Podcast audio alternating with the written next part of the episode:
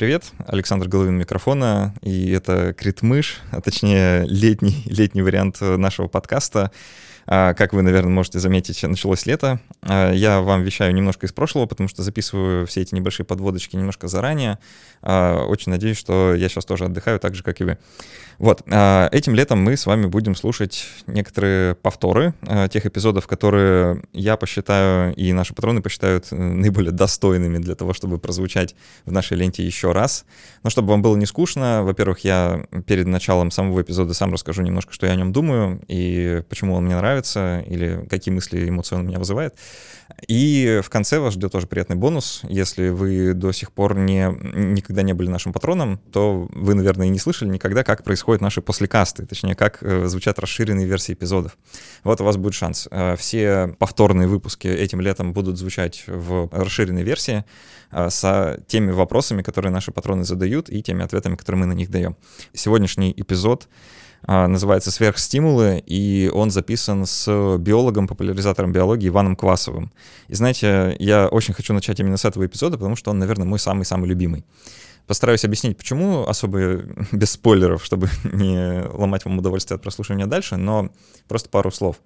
Это, наверное, тот эпизод подкаста «Критмыш», который для меня наиболее приближен к идеалу того, как я хочу, чтобы мой подкаст звучал. В этом эпизоде для меня есть все. Мы начинаем с очень таких странных экспериментов э, на животных, и даже непонятно сначала, к чему мы ведем. Мы просто как будто бы обсуждаем какую-то оторванную от реальности какую-то биологическую штуку. Но мы очень быстро с Иваном приходим к тому, как это связано с людьми, как вообще это связано с человеческим поведением и что это для нас значит. И вот это именно то, что я подкастом пытаюсь сделать, проиллюстрировать эту связь. И здесь, кажется, это полностью удалось. Это, конечно, заслуга в основном Ивана, а не моя. Ну, как-то мы с ним сошлись характерами, и у нас немножко общий стиль ведения беседы, поэтому мы как-то органично друг друга дополняли, как мне кажется, в, в этот раз. Вот, в общем, у нас с ним несколько эпизодов, эм, другие тоже обязательно послушайте, если еще не слышали. А пока можно начать с этого. Хорошего прослушивания.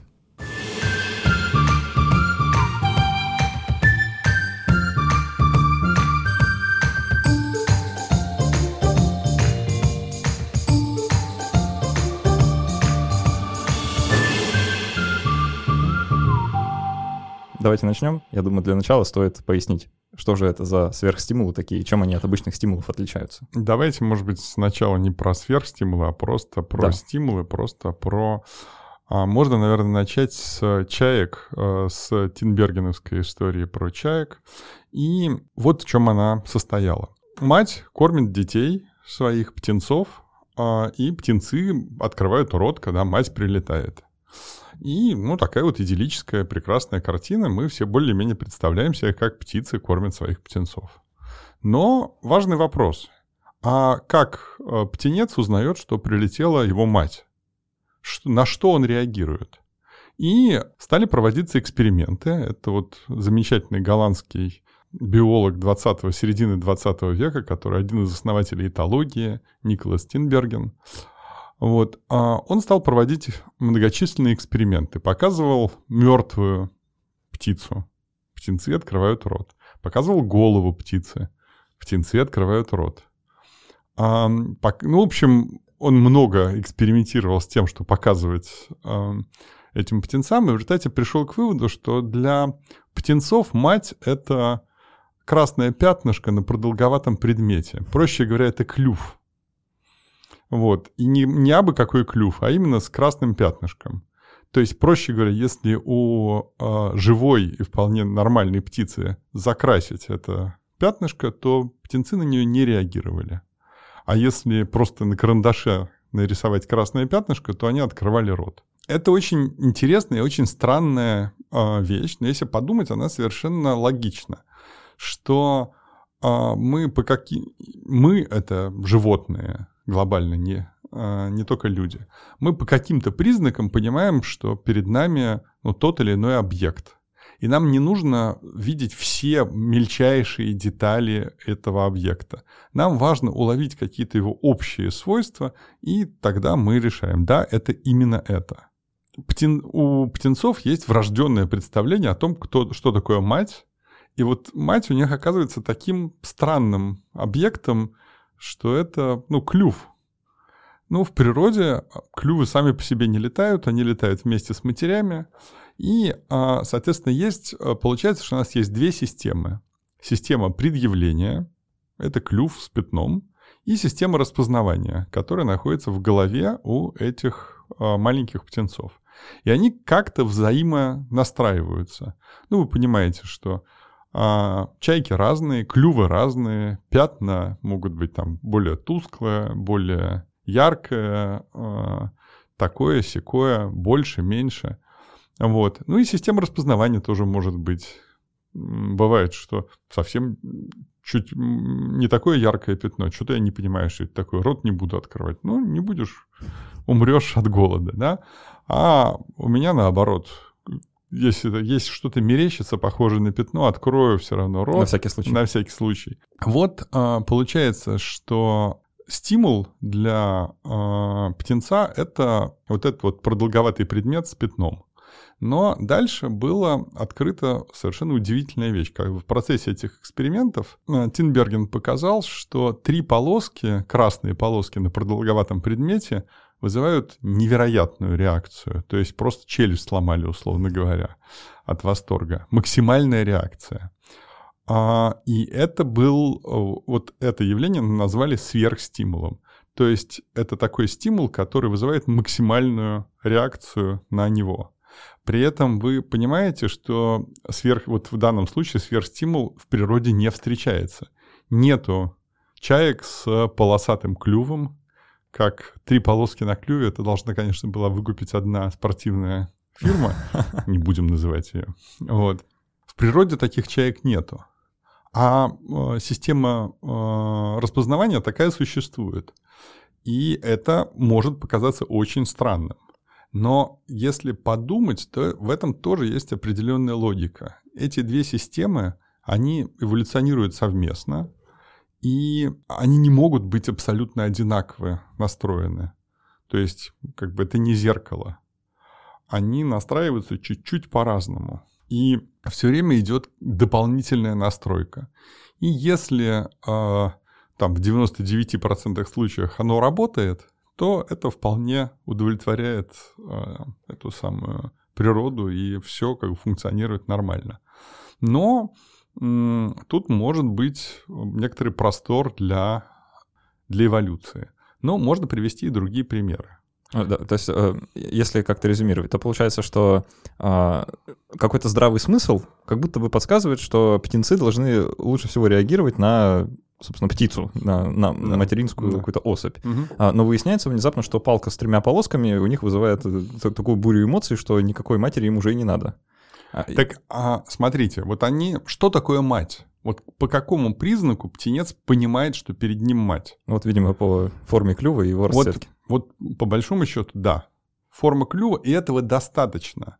Потому что никто другой к, к птенцам не прилетает, а если прилетит кто-то другой, то он скорее прилетит с намерением съесть, и тут уже открывая клюв, не открывая клюв, тут уже как бы это будет неважно. А получается, что для птенца достаточно простой стимул, он а, является а, таким ключиком.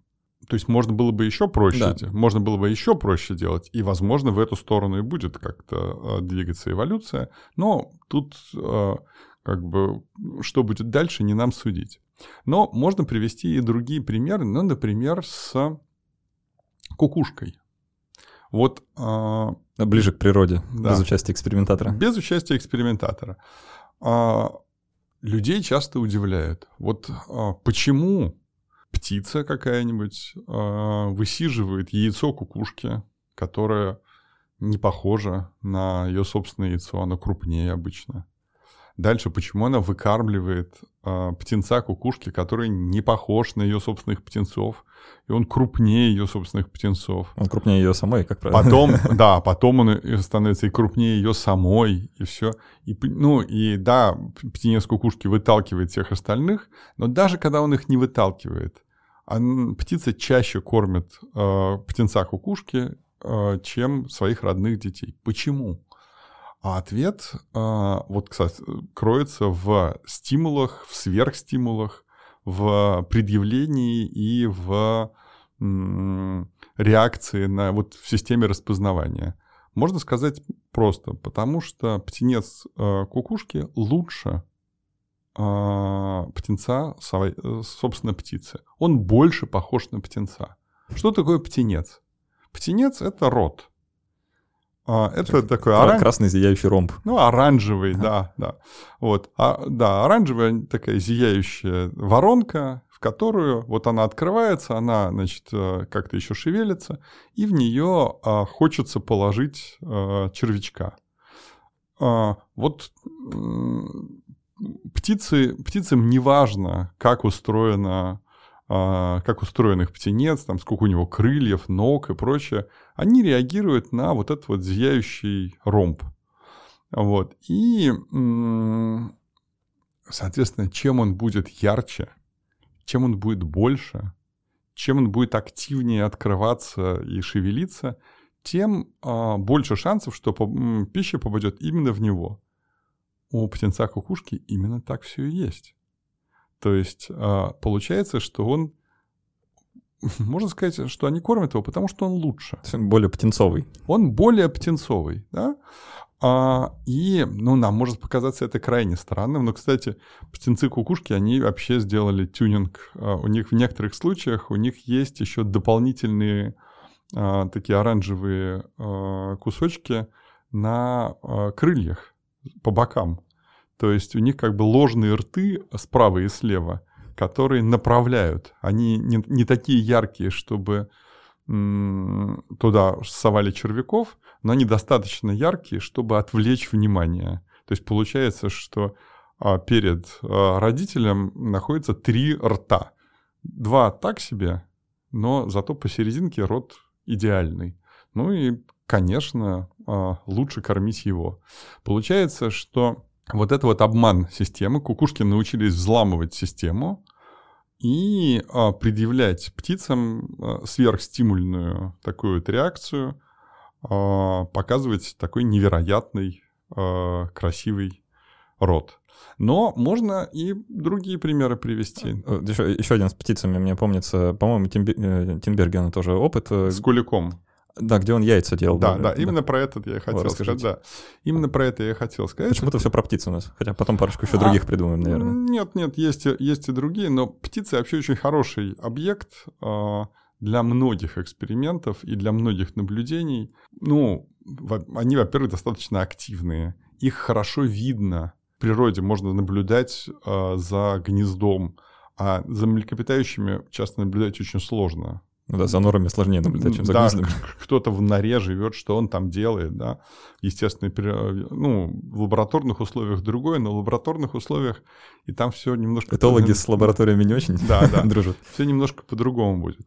Вот. А, птицы, а, есть у них еще одно важное свойство. Они а, часто ориентируются на зрение. У них ведущий орган — это зрение, второй — слух. А, то есть нам и непонятнее. Как люди, да.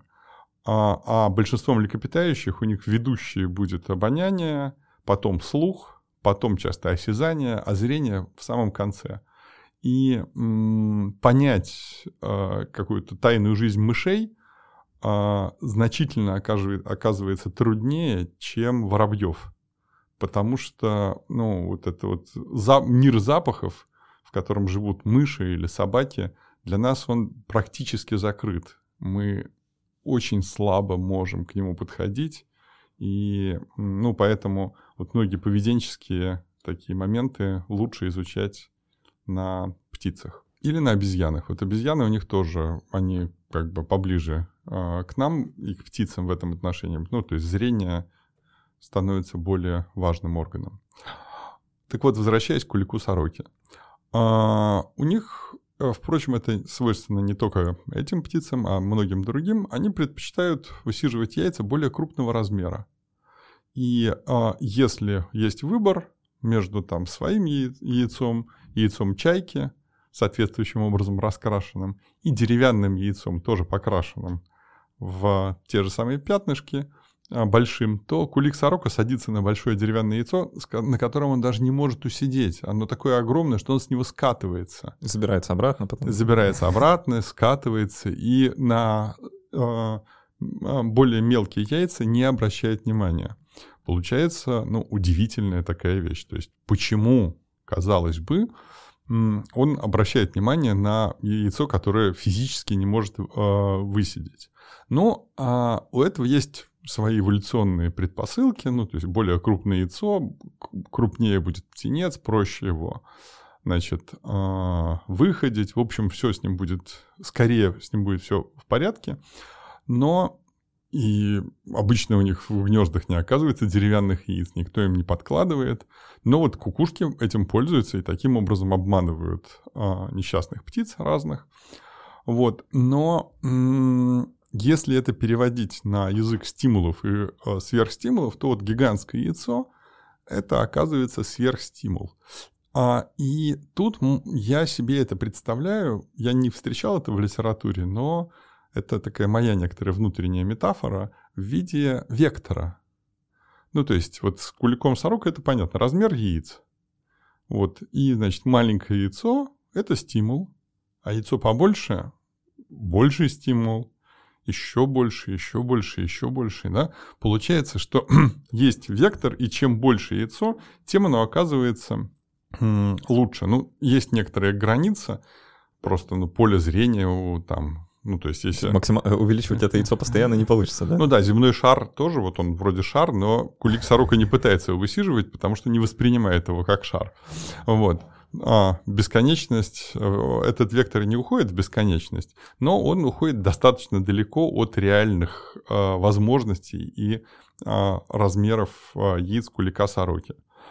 И получается, что наша система распознавания, она а, ориентирована на какие-то ну, идеальные, идеальные объекты. И тут можно добавить немножко философии. О, а, если про людей, то, наверное, про людей чуть попозже. Просто сейчас закончим э, с животными. Получается, что вот эти сверхстимулы, они как бы приоткрывают немного нам завесу вот этой вот, э, не знаю, эволюционной генетики, да, и э, мы как бы можем э, путем манипуляций увидеть, э, на что именно как бы закодирован тот или иной признак. Угу. Получается так. Да, да. Что, а, оказывается, вот что птенцы ориентируются вот на эту палочку с тремя полосками, и что, что все, что похоже на это, как раз стимулирует их реакцию. Да? А, не знаю, вот, кстати, чей это эксперимент, и вообще э, научный ли пример или нет, но где-то на просторах интернета встречается про э, зайцев, которые живут в стае и изгоняют больных сородичей, а, По поводу зеленого. Да, вот это вот. Э, я а, тоже это встречал, но а, в, я встречал это в виде байки, а в виде серьезной литературы не, ага. не встречал. Так что... Ну, пересказывать тогда подробнее не будем, кому, да, кому, да, кому нужно, да. найдут про зеленых зайцев. А, ну, человек, э, послушав вот наш э, до сих пор этот сказ, может решить, ну вот, ха-ха, глупые животные. Что же, эта птица не видит, что ли, что вот э, огромный этот птенец кукушки, ну это же очевидно просто, что а, происходит что-то не то, и вот это как бы становится некоторым таким, а, не знаю, доказательством того, что животные, ну, они глуповаты. Вот. А, вот теперь нет, да... нет. вот теперь давайте вот эту всю философию разворачивать. Ну, смотрите, давайте тоже немножко э, издалека и поговорим про платоновские идеи. О, мне нравится. Да. Настолько издалека всегда.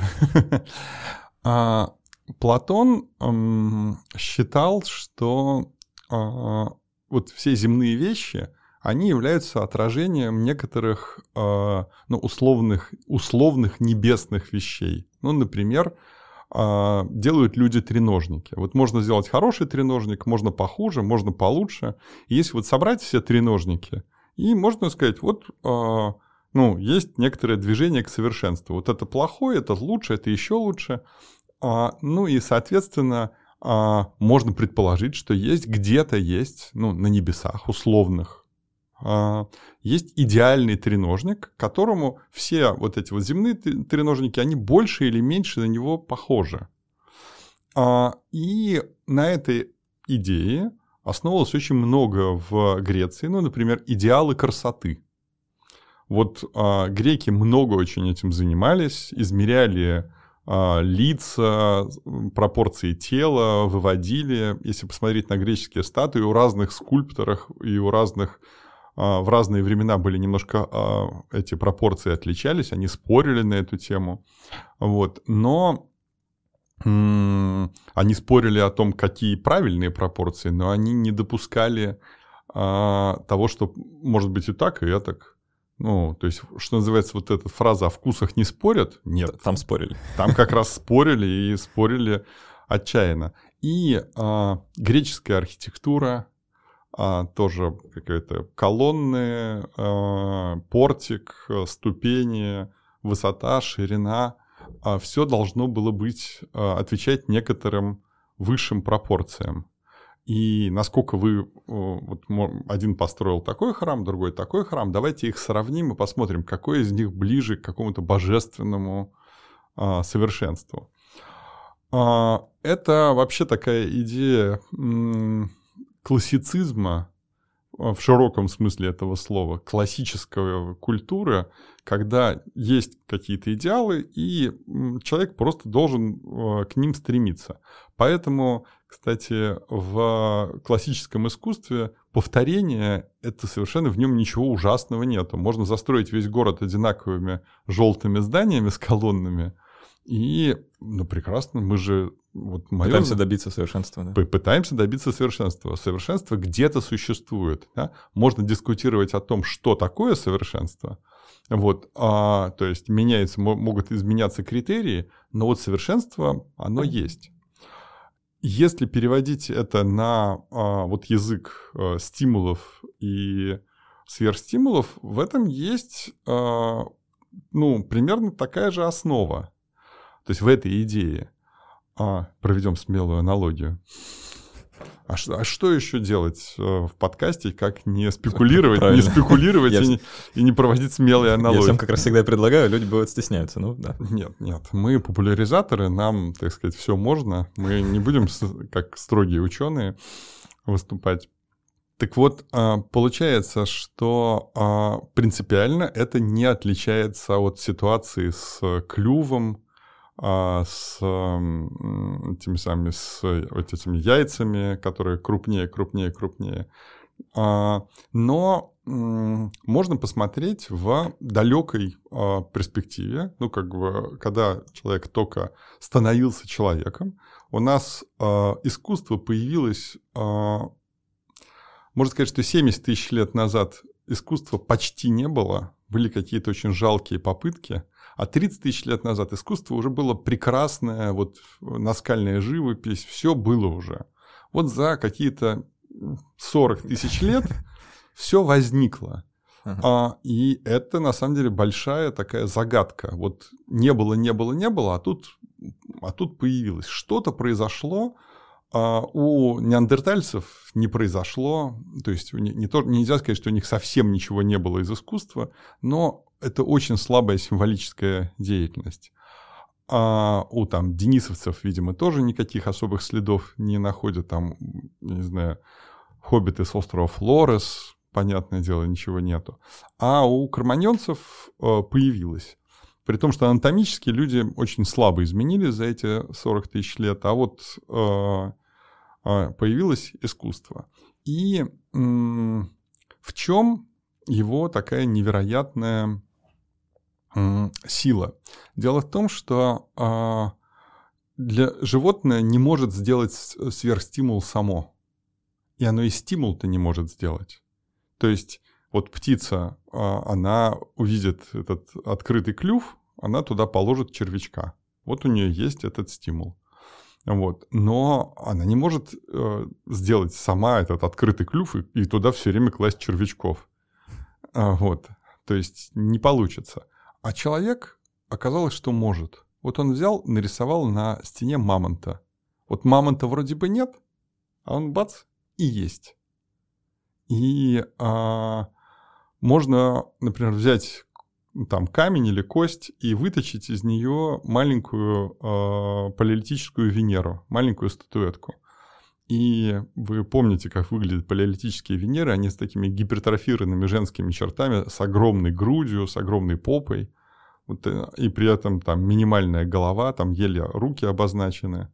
То есть такая воплощенная женственность. И получается, что там есть вокруг женщины, ну, например, женщин нету. А вот ты смотришь, у тебя в руках вот эта вот статуэточка, она там, я не знаю, будет всего там 8 сантиметров размером, но вот женщина есть. То есть э, вы говорите, что это первое в истории человечества порно, по сути? А я думаю, что это не просто порно, а это такой гиперпорно, потому что сейчас люди привыкли к сверхстимулам. Мы живем, когда они производятся в огромном количестве, а тогда их не было. Я думаю, что просто это сносило крышу ужасающим э, образом.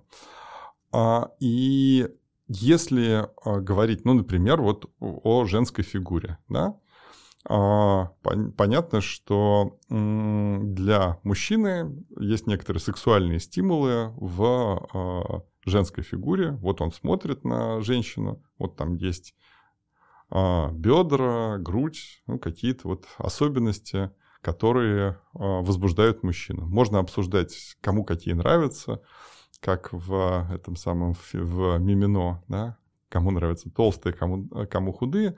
В данном случае это не так важно. Вот, но есть стимул, и вдруг появляется возможность сделать его самим. Его можно нарисовать, его можно слепить, вырезать из кости – и получается, что э, ты учишься творить эти стимулы. А если можешь сделать стимул, то ты можешь сделать и сверхстимул. То есть, если тебе нравятся женщины большие и толстые по какой-то причине, а в реальности их нету, ну, трудная жизнь. Вот. Ну, невозможно так вот откормить до такой степени женщину, чтобы она вот э, этот самый... А, это только в 20-21 веке стало возможно так сильно а, отъедаться. Тогда, видимо, было невозможно. А, а придумать можно, и вырезать можно. И получается, что это такие чудесные свойства а, искусства.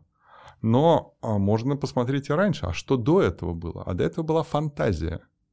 Вот понимаете, что если вы можете представить себе э, стимул или сверхстимул, то вы уже, может быть, сможете его нарисовать. То есть это начало творчества, по сути. Это начало творчества. И все мы помним себя в детстве, когда мы разглядывали обои или краску на стене, и в этих обоях и красках на стене рождались сами невероятные какие-то образы, они там шевелились э, и прочее. У очень многих людей это есть.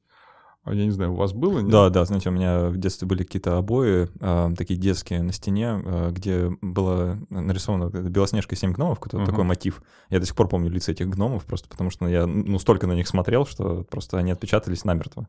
Ну вот у меня были просто краска на стене, а, причем она была не, ну, покрашена, там были какие-то пупырышки и прочее. А, и я вот рассматривал эти, эту неровности краски, и там все что угодно. Вот детское воображение, а, оно как только появляется вот эта вот возможность оперировать фантазией, то можно представлять себе все что угодно, и э, ты начинаешь э, с этими э, стимулами и сверхстимулами играть, и создаешь и прекрасные, и ужасные, можно ужасно испугаться того, что ты сам себе представлял на этой стене. Вот. То есть э, вот эта вот фантазия, это чудесный э, инструмент, но люди пошли еще дальше. Можно нарисовать, а ведь можно же сказать словами. И у нас есть две системы. Да? Есть э, самый, вторая система, э, когда мы э, говорим о каких-то образах, и мы можем их описать. И дальше я могу говорить, вот, и на вас надвигается ужасный паук. Вот он шевелит эти, ну, эти волосатыми как лапами. Вы подгадали, я как раз арахнофоб. Я тоже. Понятно. Ну, не, не, я бы сказал, я сказал, сказал бы, что я из семьи арахнофобов. А, ну, я, я умеренный, скорее. Да, то есть я могу держать паука, паука на руках, но... А, вот я вот не могу. А, я не могу забыть о том, что паук а, находится со мной в одном пространстве. То есть мы с помощью нашей речи можем описать какие-то явления, и, по сути дела, творить э, стимулы и творить сверхстимулы. И на этом строится ну, и наше общение часто, и литература. Вообще, так, если об этом подольше подумать, по, походу получается, что вообще все, что мы делаем до сих пор, это как раз создаем стимулы и совершенствуем их, чтобы вызывать у себя все более и более яркие реакции. Да, совершенно верно. А, это взгляд, конечно, очень варварский, Пожалуй, но верный, да. То есть, а, ну, а, можно подумать, в какую сторону вообще мы можем думать. Ну, есть еда. Самая простая вещь. Все животные хотят есть а, и стремятся к еде, вот стимулы, связанные с едой. Ну, можно рисовать, например, сцены охоты, сцены какой-то разделки пищи и прочее, прочее. И нас еда вполне себе возбуждает. А, даже по... просто разговор о еде, если вдруг даже разговоры о еде, даже разговоры о еде. А, повесьте себе на кухне какие-нибудь картинки с едой, и вы будете станете есть больше, а снимите их, и будете есть меньше. Да? А реклама еды и прочее, она все стимулирует. Хорошо. У нас есть убежище.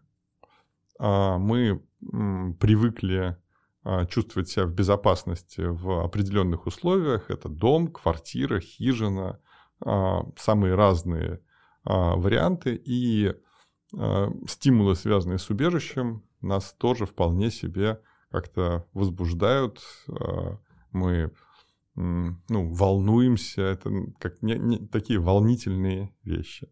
Потом есть среда обитания. Бывает среда благоприятная, неблагоприятная. Есть много исследований по поводу того, какую среду люди выбирают по умолчанию. Обычно это какие-то зеленые холмы на берегу воды а, с купами деревьев. Тут прям вспоминается Долин. Э, да, да, вспоминается Долин, но это Долин, когда это писал, это было во многом фантастика, но потом были исследования, которые подтверждали это. Поэтому Долину, Долина надо читать, но верить ему... Аккуратно нужно. Да, верить очень аккуратно. Значит, а, «Непослушное дитя биосферы» а, книжка. А, почитайте, она очень увлекательна. Хотя... Как, как минимум интересная. Да. То есть получается, что да, если вот, допустим, про а, еду угу. немножко еще докрутить пример. А, раньше был большой дефицит, там, скажем, соли и жиров. Да, вот найти что-то такое, это было прям а, счастье и большое удовольствие. И человечество а, на протяжении большей части, наверное, практически всей своей истории жило вот в дефиците да, вот этого всего, и поэтому а, и, э, что-то такое искать. И тут внезапно э, там, случается химическая революция, появляется куча разных а, способов э, химически усилить вкус еды, добавить туда что-нибудь, чего там быть вообще не должно. И вот мы получаем э, огромное количество фастфуда, там, ММДМ с, арахисовой пастой, да, это кто вообще, вообще придумал. И э, получается, что э, вся вот эта вот индустрия фастфуда как бы построена на том, что мы эксплуатируем вот эту вот нашу тягу к редким э, вещам. Ну да, всякие тому, вот, вообще должно быть мало. Все эти глутаматные да. вещи, эти быстрые сахара, а, то есть, э, да, очень много есть сочетания сахара и жира, да. которое вообще-то так э, совершенно неочевидным образом вот в природе Мороженое, вот это что такое? Да. вот. Почему а, нам это нравится? То есть получается, да, что это такие сверхстимульные э, сверхстимульные вещи, и ну, мы к ним привыкаем уже. Они у нас, э, если для первобытного человека это, наверное, просто бы было бы что-то крыш, крышесносное. Пожалуй, да. да. То мы как-то уже можем и отказаться от этого. Ну да, вкусно, неплохо. У нас стандарты выше уже. Да. А, ну, можно дальше перечислять. Это сексуальные а, стимулы. А, мы ищем полового партнера, и мы уделяем этого огромное внимание. И, соответственно, а, это вещи связаны и с лицом, и с фигурой, и с поведением. А, гигантская такая сфера. О, а, а давайте подробнее чуть становимся. Да, да, да. А, вот касательно внешности, э, очень любопытна вот эта история на тему того, что мы находим сексуально привлекательным с одной стороны, и что мы находим милым, mm. ну, очаровательным с другой стороны. Э, ну вот, не знаю, смотрите или видели ли вы когда-нибудь аниме какой-нибудь, да, или вот мангу, и вот, mm. вот эти каноничные огромные глаза на маленьком лице, Э, это, ну, давайте поговорим. Это немножко другой а, образ, который два образа накладываются, а, связанные с детством. Нас умиляют дети, А, и ну, эволюционно так сложилось, что те, кого дети не умиляли, они о них и не заботились, ну и, соответственно... А... Немилые детки вымерли. А, ну и, и родители, родители, у которых, которых не... Может быть, дети были крайне милые, но если родители на эту милоту не реагировали, то, а, соответственно, они не оставили своих генов. Да, как и с птицами, здесь важно вот да, две да, системы. Это да. две системы. Вот, а, соответственно, получается, что с одной стороны у детей есть некоторые а, внешние признаки, большая голова, а, большие глаза, маленькое лицо, а, маленькие ручки-ножки, вот, детские голоса, ну и многие вот э, такие специфические детские признаки, которые это система предъявления. А система распознавания, она говорит о том, что вот все это, это очень мило, это там ми-ми-ми, и э, как бы сердце замирает. Да, и... об этом нужно срочно позаботиться.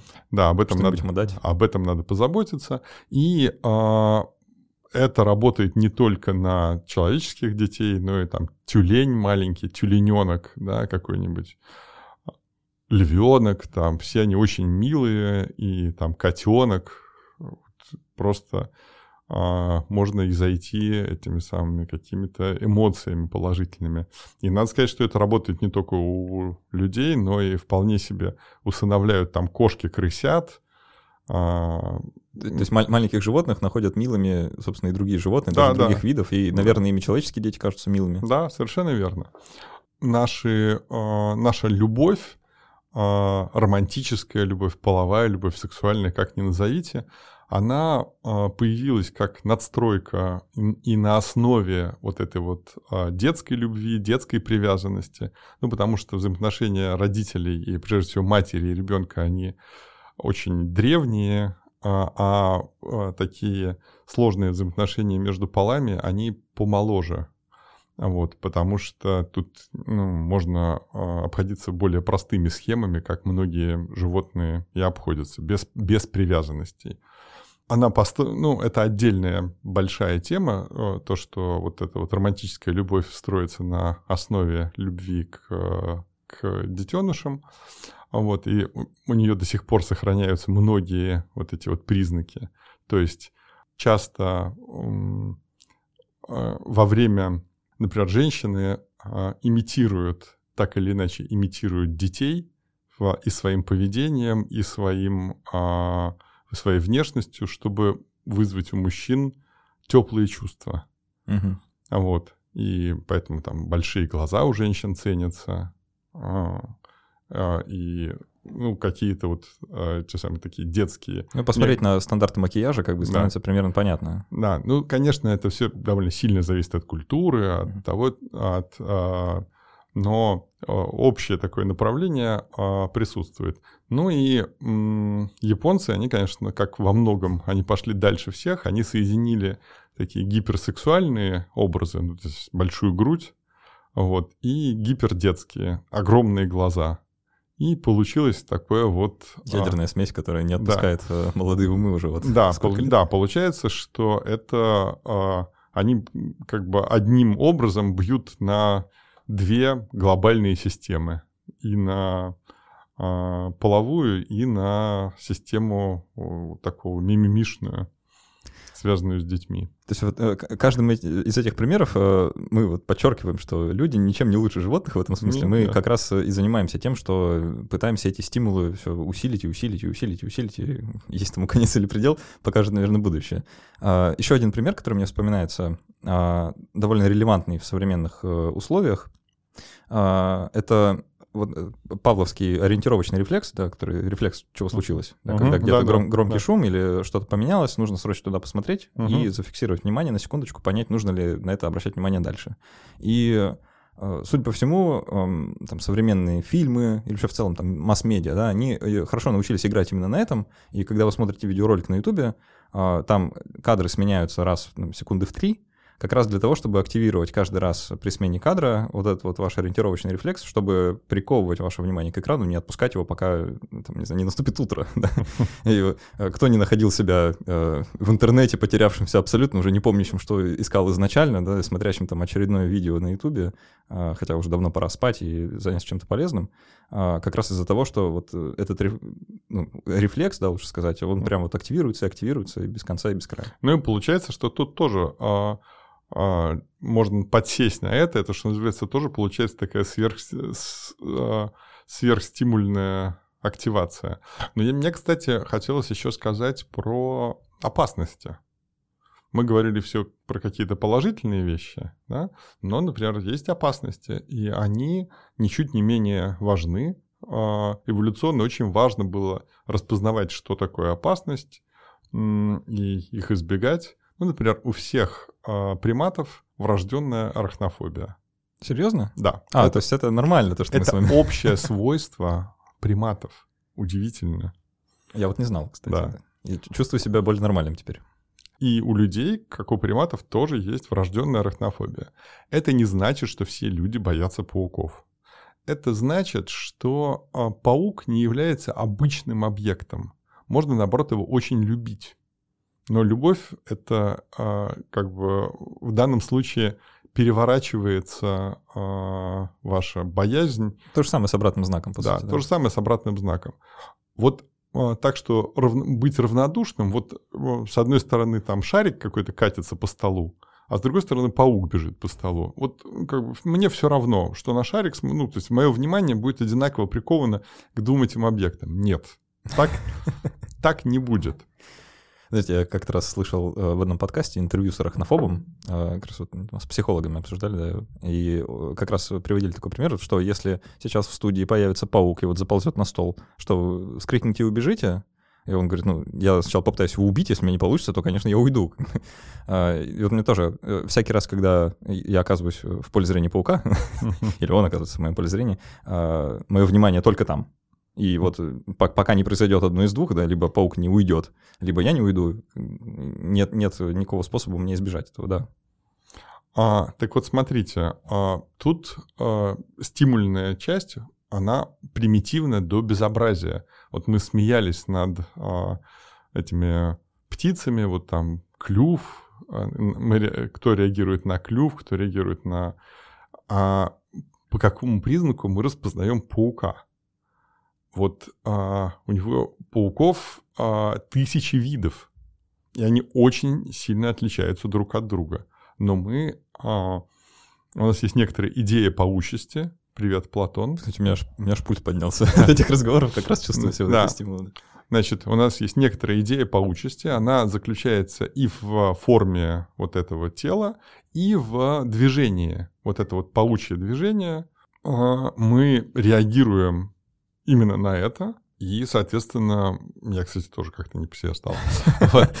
Слушатели, надеюсь, тоже ощутили, кто И, соответственно, а, начинаем этого опасаться. А можно говорить о том, что у нас есть боязнь змей. И все помнят всякие смешные ролики, где а, коты боятся продолговатых предметов, там коты боятся огурцов, люди тоже боятся огурцов. Огурцов, может быть, нет, но а, змей боятся, змеи это опасность, и а, змею распознают а, не просто продолговатый предмет, а движение. Вот у змеи важно движение. Неподвижная змея это просто ну какой-то ну, не очень опасное что-то. Да, да. да. Вот. Но движение распознается однозначно и, соответственно, тоже опасность. Если подумать о фильмах э, э, всяких, где людей пугают, как выглядит у нас чужой, хищник, э, всякая шелла, разные какие-то существа, которыми нас пытаются напугать, то в них есть черты тех животных, которые, которых мы боимся в, и так в дикой природе, и а, эти черты гипертрофированы, и а, это тоже это такая вот прекрасная сверхстимульная а, вещь. Это как раз э, тоже э, неплохо объясняет, почему люди вообще любят ходить на фильмы ужасов. Хотя, казалось бы, парадоксальная штука, сейчас заплачу денег, чтобы меня пугали.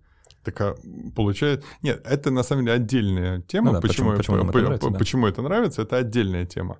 Вот. Но то, что это действительно пугает, что там давайте уберем у этого существа глаза, а, и оно станет более страшным, потому что мы не понимаем а, глаза, по крайней мере, мы за ними можем следить.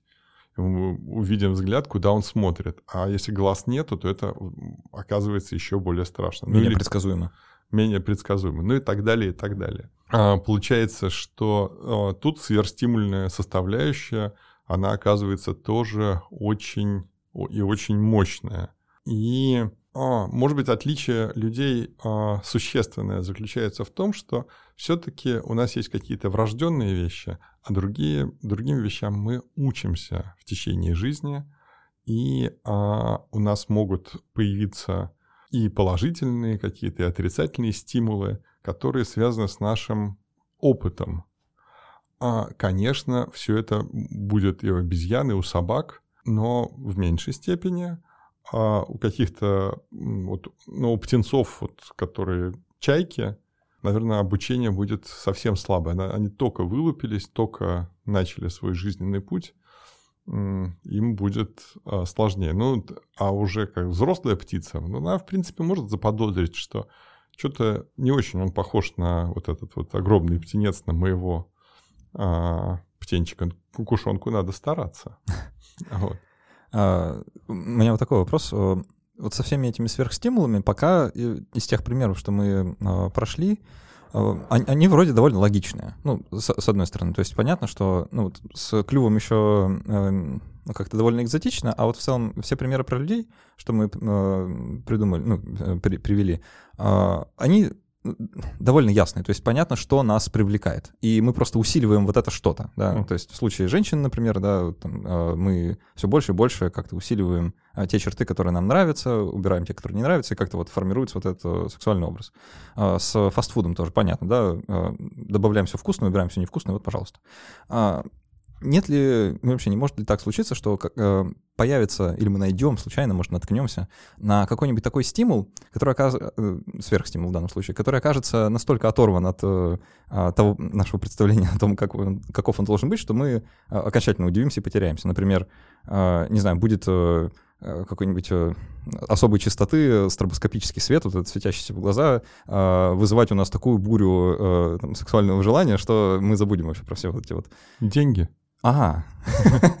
Деньги. Абсолютно искусственная вещь, которой не было, которой мы были не готовы, но оказалось а, невероятно, ну, соответственно, деньгам, идеи денег мы учимся, это врожденный, никакой такой нету ценности у них. Вот, но... Вы тоже сейчас сказали деньги, я что-то почувствовал прям. Да. Но а, деньги обладают огромной стимульной а, силой и сверхстимульной ну, чемодан. Вспомните фильмы, когда Точно. открывается чемодан, а, а где лежат пачки денег, и это мощнейшее переживание. Или там, когда в Breaking Bad они лежат на горе денег, значит, э, или там катят бочку с деньгами и так далее, и так далее. Манипуляции с деньгами оказываются страшно волнующими. Хотя, что это такое? Раньше это хотя бы был блестящий металл, а сейчас это просто бумажки. Да, как мы узнаем, вот как мы пауков узнаем, да, как мы да. деньги узнаем. Да, день. Ну, то есть это, конечно, вот эта вещь, которой мы научились, но э, штырит э, невероятным, невероятным образом и, а, может быть, образ посильнее всякого сексуального.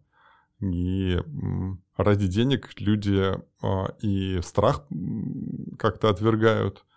А, инстинкт самосохранения. И инстинкт тоже. самосохранения, и э, сексуальные эти самые стимулы могут преодолевать и вообще все что угодно. Вот. Ну и такие вещи могут вполне быть. Давай, извините, давайте я еще один пример Конечно. приведу из животного мира. Я про насекомых довольно мало говорил, хотя, поскольку насекомых вообще больше, чем всех остальных животных вместе взятых, и они страшно разнообразны, там очень много можно найти примеров, но есть такие орхидейные богомолы.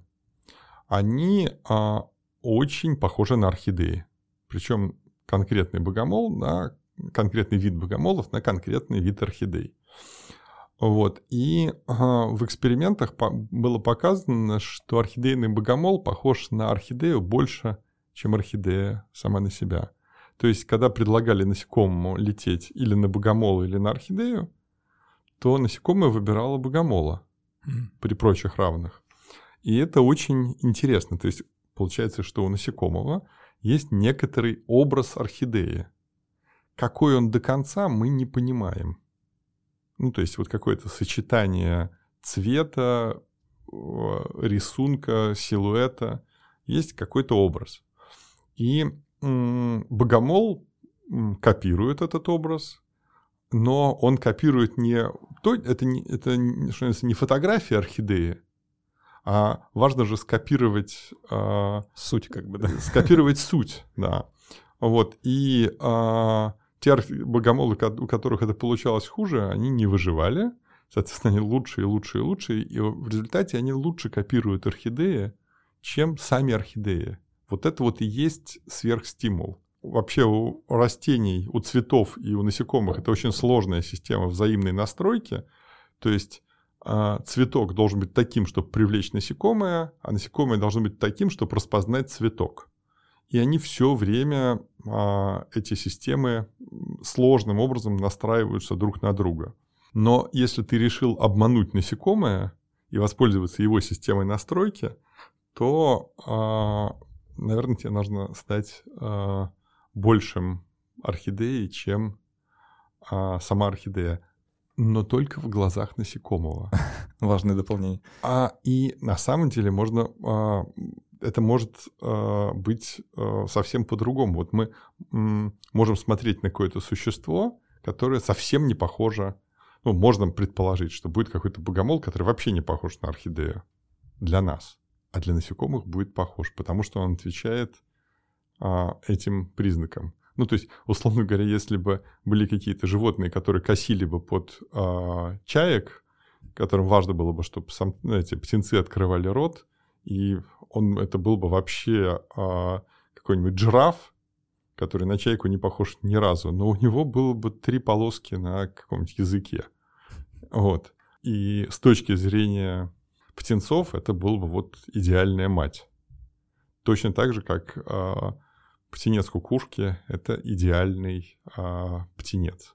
А давайте в завершении нашего разговора а, немного погадаем насчет будущего, как э, как-то человеческого. Да, да, потому что знаете, вот э, всю вот эту историю, что мы обрисовали, да, буквально начиная от начала времен, а то и раньше, да, и заканчивая современной жизнью, а человечество все больше и больше совершенствуется в стимуляции своих собственных реакций. Угу мы сейчас, как вот по-вашему, да, просто поспекулируем опять же, а, по-вашему, а, мы сейчас находимся где-то около пика наших э, возможностей ресурсных, э, физических и еще каких-то угодно в этой стимуляции, или мы только на полпути, и нас ждет э, такое мощное родео, которое мы еще даже представить не можем? Я думаю, что мы на очень высоких, на, на очень высоком градусе, то есть мы объелись а, этим, буквально. Да, буквально объелись сверхстимулами, и э, я думаю, что те люди, которые э, были к этому не готовы, они просто не дожили до нынешних времен.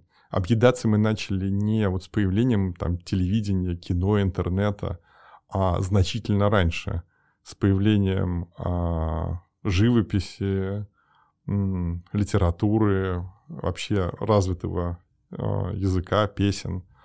А вот. А, объедаться не столько едой, в смысле, а Да, вообще... объедаться этими стимулами. Вот. И, конечно, сейчас все это очень и очень а, ускорилось и усилилось. И вот это вот а, мелькание образов, а, их огромное количество. Но я мне не очень могу представить себе а, качественного скачка. Количественный могу, а качественный... Но, с другой стороны, появляются новые вещи, вот вы э, видели или слышали, есть э, такие люди, которые записывают э, с помощью очень э, такой серьезной техники э, тихие звуки, как, например, люди едят шоколад. А вы имеете в виду э, АСМР? Да. Я слышал об этом, да. И есть видео э, со- соответствующее, ну там просто вот кто-то шуршит бумажками, кто-то там что-то откусывает и прочее. Но видео, а, то есть видеоряд там дополнительный, а самое главное, ну, чтобы было понятно, что происходит. А самое главное — это а, а, звуки. И вот есть люди, которые тащатся на, от этих звуков. Я, так сказать, был несколько потрясен. Да, ну, а, мне, знаете, со своей стороны тоже кажется, что мы, наверное, где-то на излете, Э, наших вот технических возможностей, чтобы как-то еще больше себя простимулировать, но эм, ну, за последние несколько лет, например, э, я вот не помню, чтобы я э, лет пять назад столько времени проводил, пялись в экран телефона. А сейчас это вот моя... Да, ты, но, но все равно это не... Это количественный... Ну да, да, не качественный. Но не, но не качественный а, скачок. Ну потому что а, есть а, другие способы стимуляции. Есть... А, эти самые какие-то люди, которые прыгают с парашютом и там ну, всякими занимаются экстремальным спортом, которые себе устраивают без всяких сверхстимулов невероятно острые ощущения. Есть люди, которые употребляют разные вещества и тоже без всяких сверхстимулов а, себе устраивают перегрузку эндорфиновой системы и... Ну, по-своему, тоже сверхстимул тогда.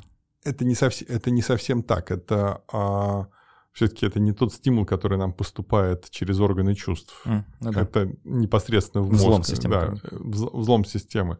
Я подозреваю, что а, могут появиться прямая стимуляция мозга с помощью электродов, тоже в качестве вот как ну, там центра удовольствия. Но это все-таки немножко другая вещь, и я бы ее сейчас не касался. Я говорю именно о а, вот этих вот стимульных и сверхстимульных вещах, которые мы можем воспринимать а это у нас э, зрительная система, а, сам слух, а, обоняние, осязание, вот, вкус. Ну, ну, почти для всего мы уже что-то придумали такое. Да, да, совершенно верно. Но а, мы, например, в основном говорили о, о визуальной составляющей, но со звуками все то же самое. И есть исследования там про лягушек, как они настраиваются на взаимную волну. То есть система распознавания, система предъявления, кто как квакает, на какой, с какой частотой. И что и там тоже есть свои сверхстимулы. А когда а, более низким голосом, более низким голосом а, лягушка начинает квакать, это как-то а, в половой этой самой а, в их половых отношениях считается более прикольно. Самки больше реагируют. У людей, мне кажется, это тоже работает. Правда? Правда. Э, думаю, что правда. Э, ну что, э, тогда будем потихоньку заканчивать. У нас в гостях был Иван Квасов, биолог, популяризатор науки. Кандидат биологических Кандидат биологических наук. Иван, спасибо огромное за этот разговор, было очень интересно. Мы продолжим еще в формате после каста, ответим на вопросы патронов, немного докрутим, может, еще пару примеров подберем, которые не успели в основной части. Дорогие слушатели, не забывайте оставлять отзывы в iTunes, во всех приложениях, где это можно делать. Это очень важно для развития подкаста. А кроме того, самое главное, это очень приятно читать. Это своеобразный сверхстимул для подкастера э, читать такие отзывы, потому что это помогает работать. А мы ведь совсем не говорили про социальную нашу сферу и про социальную жизнь. Точно. Которая на самом деле э, настолько богаче э, вот всего того, о чем мы говорили до этого. Это просто отдельная вот давайте после каста немножко об этом поговорим. море, да. А, а так все, спасибо, что были с нами. До встречи через неделю. Пока.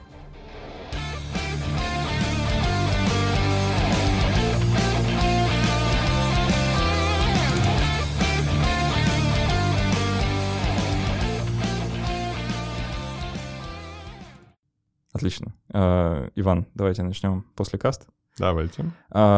Давайте тогда для начала об этом и поговорим, про вот это социальное, да. Это, это как раз, наверное, то, что я имел в виду, когда приводил соцсети в пример. Ну, точнее, я про телефон uh-huh. сказал, да, вот имею в виду, что я в соцсетях вот эту ленту листаю и жму эти лайки, комментарии, комменты эти комменчу и вот это все. И это стало настолько огромной частью моей жизни, что я даже вот не представляю, как я буду получать э, э, ту, ту же стимуляцию в отсутствии да, этих соцсетей. Э, давайте, может, еще подробнее на примерах раскроем, как вот мы социально стимулируемся.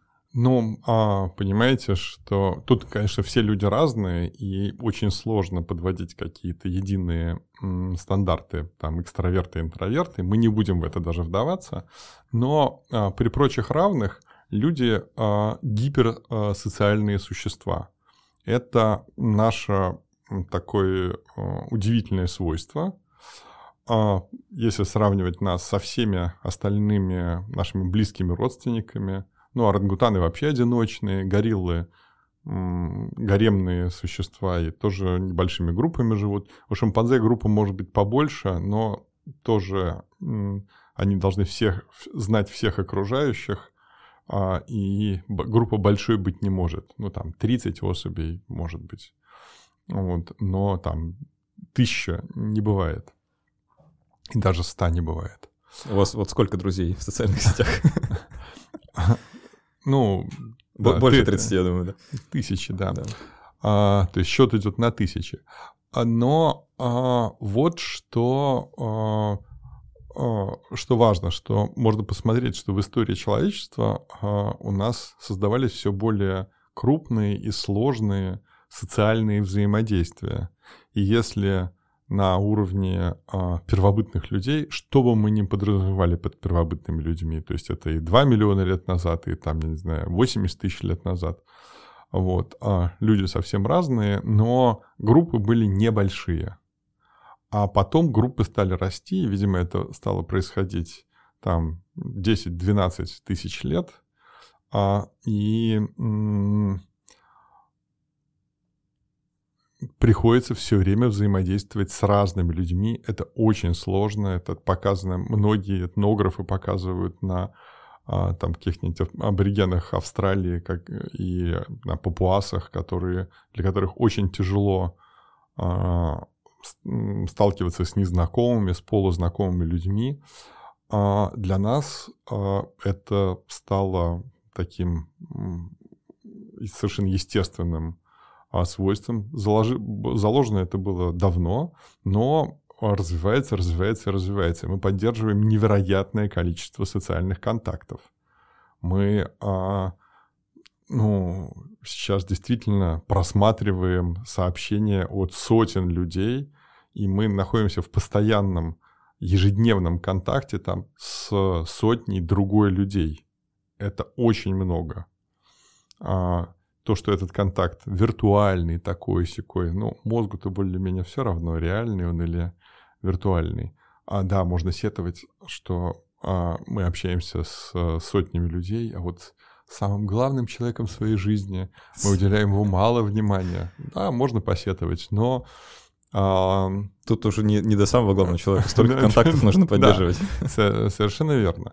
А, но а, на практике это оказывается очень выгодно люди, которые поддерживают большое количество контактов, они оказываются а, и профессионально успешнее, а, и переживают всякие кризисы легче, и находят работу, и личную жизнь устраивают, и так, и это. В общем, а, и если им надо продать мясорубку там, или купить, вот, то сдать квартиру, то... Я, я думаю, что, может быть, даже там, э, если поискать, найдется какая-нибудь э, веселая корреляция на тему а, развития Альцгеймера и количеством социальных связей, поддерживаемых человеком, что-нибудь такое. Я врать не буду, но...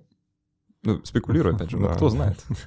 Вот, в общем, а, то, что наши социальные контакты а, — это такой стимул важный, да, стимул. Получается, что сейчас мы создали сверхстимул. Если раньше а, большое количество контактов, а, там раз в году человек приходил на какую-нибудь свадьбу или на похороны, или еще на какое-нибудь мероприятие, где была куча народу, и он там с кем-то общался, находился, ну, молодежь там на рок-концерт пришло, вот, еще куда-то, то сейчас мы находимся 24 часа в сутки э, в, на виду среди огромного количества контактов, и это, конечно, стимул, который стал уже сверхстимульным. Давайте тогда перейдем к вопросам. Угу. Uh, у нас их не очень много, и, кстати, они довольно раз, разноплановые. Uh, не совсем в тему нашей сегодняшней беседы, некоторые, но... Ничего. А мы будем отвечать на, на то, что... Да, будем разворачивать всегда в нашу да, сторону. Да, да. Uh, Надежда спрашивает. Добрый день, э, пишет Надежда. Слышала недавно на одном из ресурсов, посвященных биологии, что у человека на самом деле нет инстинктов, так как человек устроен более сложно.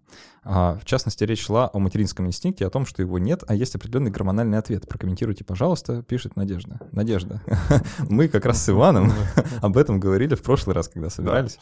Ну, давайте я прокомментирую. Действительно, а, инстинкт — это программа и это достаточно жесткая программа, и это однозначный ответ на а, какой-то стимул. Внутренний, Одинаковый каждый раз. Да, внутренний или внешний. Вот в строгом а, виде инстинкты есть у насекомых, инстинктивное поведение, и там стрекоза нашла тарантула, уколола его в строго определенное место, обездвижила, принесла к норке, заглянула в норку – положила тарантула, отложила на него яйца, вышла из норки, запечатала норку, улетела. Вот у нее просто это алгоритм, да, и а, у а, ее этому никто не учил, это врожденное ее свойство. Если, например, тарантула вытащить из норки, когда она его туда положила, она запечатает норку и улетит, потому что она уже его туда уже положила, все. При том, что он лежит рядом. Да, при том, что он лежит рядом, она увидит, но программа-то уже выполнена. Вот. А, и в, в таком вот строгом а, виде инстинктов, а, ну, нельзя сказать, что их нет уже у собак, например. Они есть, но они очень сильно расшатаны. И а, вот можно, мне очень нравится пример, с, который Джейн Гудл приводила про шимпанзе по кличке Фингал, когда этот самец, молодой самец вышел на поляну, где она разложила бананы – увидел бананы, издал радостный крик. Тут прибежали более статусные самцы, прогнали его и съели все бананы. А в следующий раз он вышел, увидел бананы и как бы зажал себе рот, и как бы с трудом подавил крик, потом успокоился, подошел и съел все бананы. Вот крик при виде бананов – это инстинктивный крик. Но он со своим инстинктом вполне себе справился. И у людей то же самое есть. Когда мы находим что-то, какую-то ценную вещь, у нас нам хочется крикнуть, но мы с легкостью, нам не надо даже зажимать рот, да, а мы с легкостью подавляем в себе это желание, если а, ну, в данном случае кричать не надо. А если можно кричать, то мы радостно кричим. Получается, что нельзя сказать, что у нас нету этих программ инстинктивных. Они, они у нас есть. Просто они у нас находятся под серьезным очень а, ментальным контролем. А что касается материнского инстинкта, ну, то же самое. А, женщина не знает, как обращаться с ребенком. Ей а, природа ничего не говорит. Этому учатся. Она видела, будучи девочкой, Э, смотрела на некоторые модели поведения, и ее там как-то, э, мама с ней как-то обращалась. В общем, а, вот то, что, что надо делать с детьми, а, этому учатся в течение жизни – и а, к, этому, а, к этому приходит, как бы, ну и все лучше и лучше и лучше получается. Такая детская игра даже есть одноименная. Да, дочки матери, совершенно верно. И, кстати говоря, отчасти это есть и у других животных, у собак. Собаки тоже не очень хорошо знают, что делать с, со щенками, но а, если а, мать а, будет у нее второй помет, третий помет, она уже лучше разбирается с этим и показано на разных животных, что у них выживаемость первого помета меньше, а у обезьян очень часто первые э, детеныши гибнут, а вторые, третьи и дальше э, лучше выживают. Потому что уже с опытом. Да, да потому, что уже, потому что уже есть опыт. То есть получается, что вот эти инстинктивные программы, они постепенно уходят, а им на смену приходят обучение и опыт. И он оказывается куда более эффективным. А, Егор Марков спрашивает. Э, Добрый день. Как такие позывы, как жадность и зависть объясняются с точки зрения биологии? Тот же вопрос с желанием, э, в кавычках, поднасрать соседу из разряда расшибиться в лепешку, потратить все возможные ресурсы, ресурсы лишь бы сделать недругу хоть какую-то подлянку, при этом не получив ровным счетом никакой ощутимой выгоды. Э, откуда у нас жадность и зависть, спрашивает Егор. Ну, а, это а, если говорить о жадности, то тут желание получить себе ресурсы. Тут ничего вообще такого странного нету. Ну, Э, понимаете, все эти слова имеют смысл только в социуме. А если... Сложно завидовать соседу, если соседа нет. Да, и если, тебе, если ты к соседу равнодушен, да, если его не существует в твоей ментальной карте. Вот медведи не завидуют друг другу. Вот, они могут увидеть еду, они могут попытаться ее отнять, но вот, ну, потому что им еда нужна, а не потому что они завидуют э, соседу. Но э, мы э, социальные существа, для нас очень важен социальный статус, и мы э, готовы э, пожертвовать значительными э, ресурсами для того, чтобы э, укрепить э, и свой социальный статус, и вот это чувство справедливости было показано, это было показано еще на обезьянах-капуцинах, э, когда кормили обезьян э, огурцом, они должны были нажимать кнопку, за, им за это давали огурец. И вдруг одной обезьяне стали давать виноград вместо огурца. И другая обезьяна пришла в совершенную ярость, стала кидаться огурцом, стала отказываться от него, потому что несправедливо. Ну, как бы я получаю а, огурец, а она получает виноград вкусный. А, и тут а, следующее объяснение. Ведь нету никакой абсолютной ценности у предметов. Ценность относительная. Если а, все получают огурец, и ты получаешь огурец, то все в порядке. Но а, особого голода нет, это не, они не, не при смерти находятся. Вот. А, и если одна обезьяна получает виноград, то твой огурец оказывается совершенно обесценен. А, и а, ты хочешь получать а, такое же, а, такое же вознаграждение. Вот. То есть это чувство справедливости – это такое следствие социального взаимодействия. Вот медведи ничего такого не будет. Дают э, этот самый там огурец условный, и хорошо. Так что а, ну, наши темные стороны, они суть отражения наших светлых сторон, и можно говорить о том, что вот этот самый, вот это вот желание а, не помню термина, который там был употреблен. Вот. Насрать. Значит, а можно же говорить по-другому, что это желание справедливости. Точно, восстановление ее, да? Да, восстановление справедливости. Что это у него все есть, а у меня ничего нет. Да. Вот просто справедливость понимается, а, понимается очень по-разному. И если у кого-то есть привилегии, очень важно, чтобы у нас было внутреннее ощущение, почему у него есть эти привилегии. Ну или потому что он а, лучше работал, или потому что он старше, потому что, я не знаю, ну, потому что у него маленькие дети.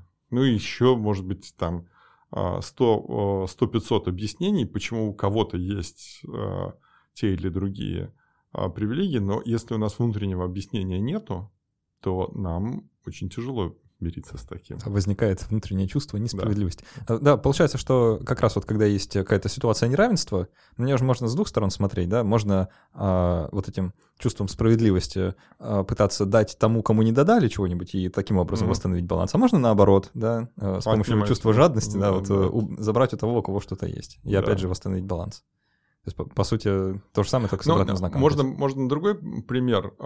Вот это было в Индии в XIX веке тигр нападал на деревню.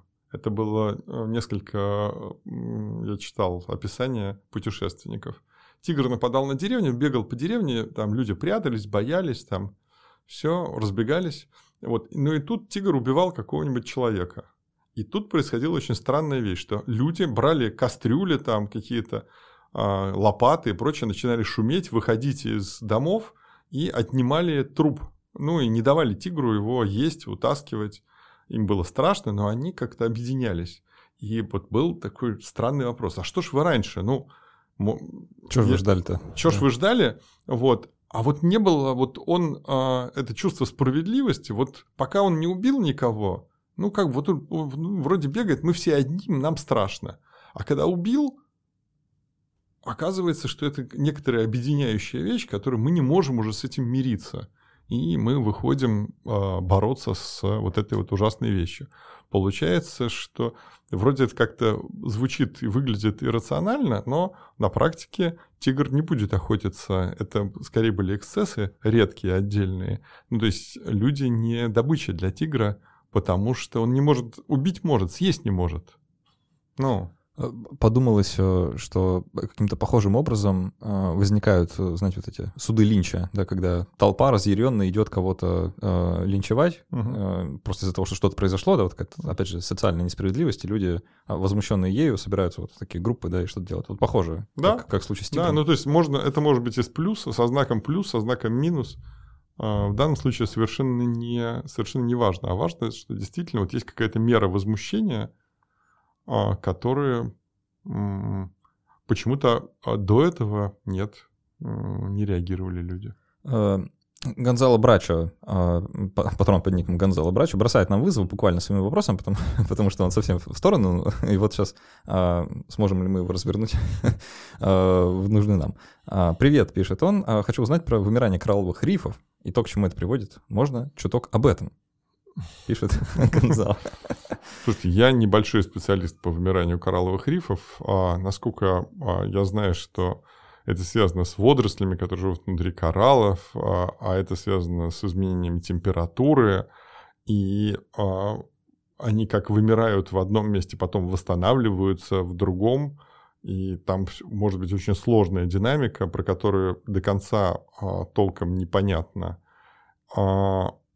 Так что врать не буду совсем. Я бы не бил такую глобальную тревогу, но развернуть можно. Вот э, смотрите, это э, глобальная тревога о том, что происходит на Земле, это на самом деле довольно новая вещь.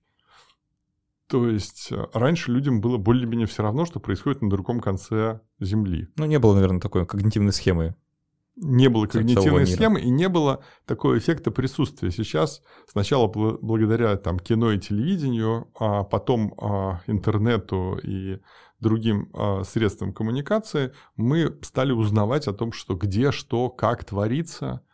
А... Стоит где-то упасть с самолета, мы все про это знаем. Да, да, совершенно верно. Там, если а, происходила где-то война, о которой через три года становилось известно на другом конце Земли, но уже все, уже все закончилось. Вот.